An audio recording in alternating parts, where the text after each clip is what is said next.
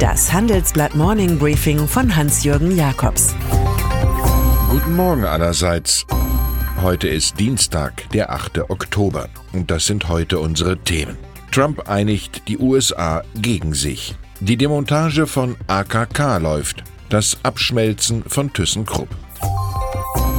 Im Folgenden hören Sie eine kurze werbliche Einspielung. Danach geht es mit dem Morning Briefing weiter. Wir alle erleben Tag für Tag die unterschiedlichsten Gefühle.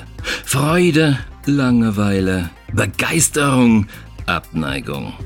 Wie wäre es, wenn Unternehmen auf das reagieren, was wir fühlen und etwas verändern oder gar Neues schaffen? Erlebnisse, die uns wirklich begeistern. Sie könnten Frust in Freude, Langeweile in etwas Aufregendes verwandeln. Denn das Business der Zukunft hat Gefühle. Erleben Sie Experience Management von SAP. Trump spaltet das Land. Dieser Satz schreibt sich so leicht dahin. Heute lautet er anders. Trump vereinigt das Land gegen sich. Sein republikanischer Parteifreund Mitch McConnell schurigelt Trump, eine Supermehrheit im Senat sei gegen seine jüngste Entscheidung, US-Truppen aus dem Nordosten Syriens zurückzuziehen.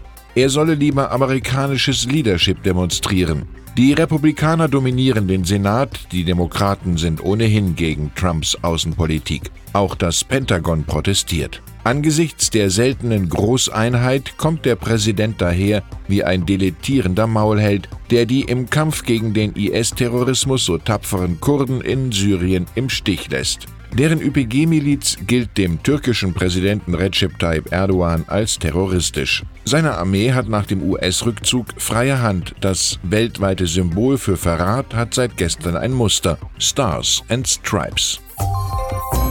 Vielleicht um den Aufstand im eigenen Lager zu konterkarieren, vielleicht um nicht das Gesicht zu verlieren und vielleicht auch um davon abzulenken, dass er nach einem Gerichtsbeschluss die eigenen Steuerakten der letzten acht Jahre veröffentlichen muss, flüchtet der Präsident in halbstarken Lyrik.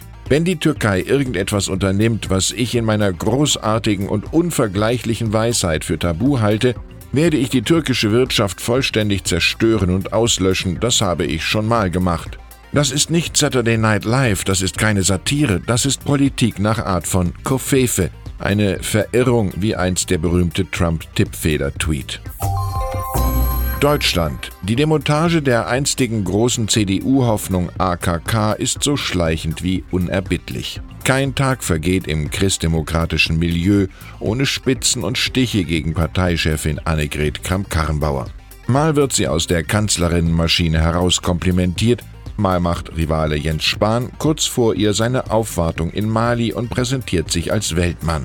Neuester Clou ist der bei der CDU-Chefwahl knapp unterlegene Friedrich Merz tritt am Wochenende überraschend auf dem Deutschlandtag der Jungen Union auf. Dort wird über eine Urwahl des Kanzlerkandidaten abgestimmt.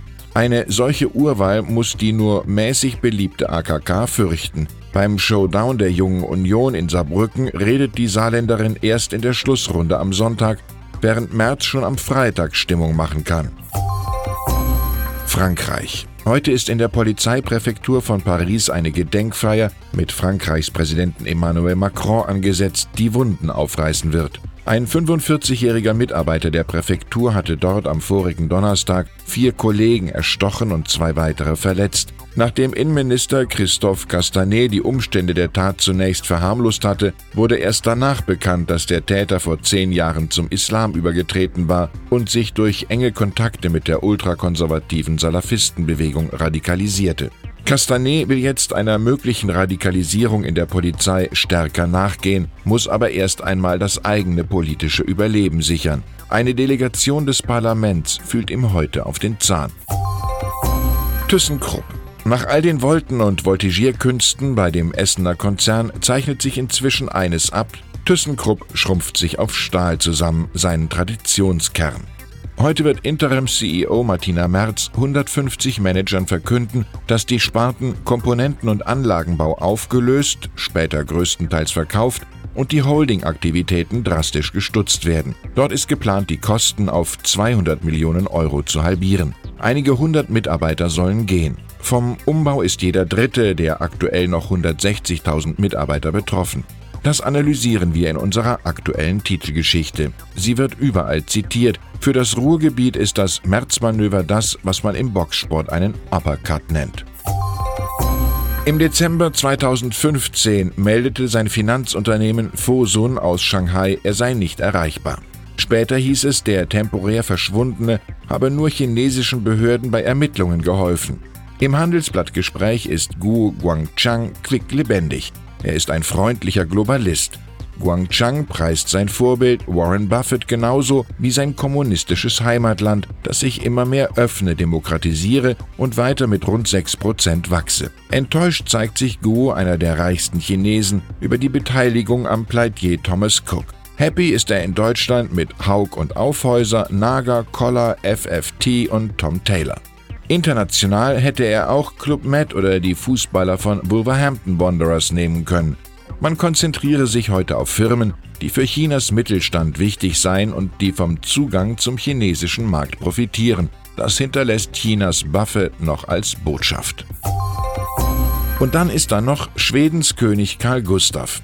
Er lässt sich Einschneidendes einfallen, um das royale Budget in den Griff zu bekommen. Fünf Enkel im Alter von 1 bis 5 verlieren den königlichen Status und müssen künftig die nicht einschlägigen Verpflichtungen erfüllen. Der Nachwuchs von Karl Gustav jüngsten Kindern, Karl Philipp und Madeleine, fällt also, wie vom Parlament gewollt, nicht dem Steuerzahler zur Last. Für die Antimonarchisten im Land ist das ein republikanischer Sieg, für die Sentimentalen in Schweden dagegen ein ziemlich rüder, unromantischer Akt. William Shakespeare, kein König seufzte je allein und ohne ein allgemeines Weh. Ich wünsche Ihnen einen königlich guten Tag. Es grüßt Sie herzlich Hans-Jürgen Jakobs.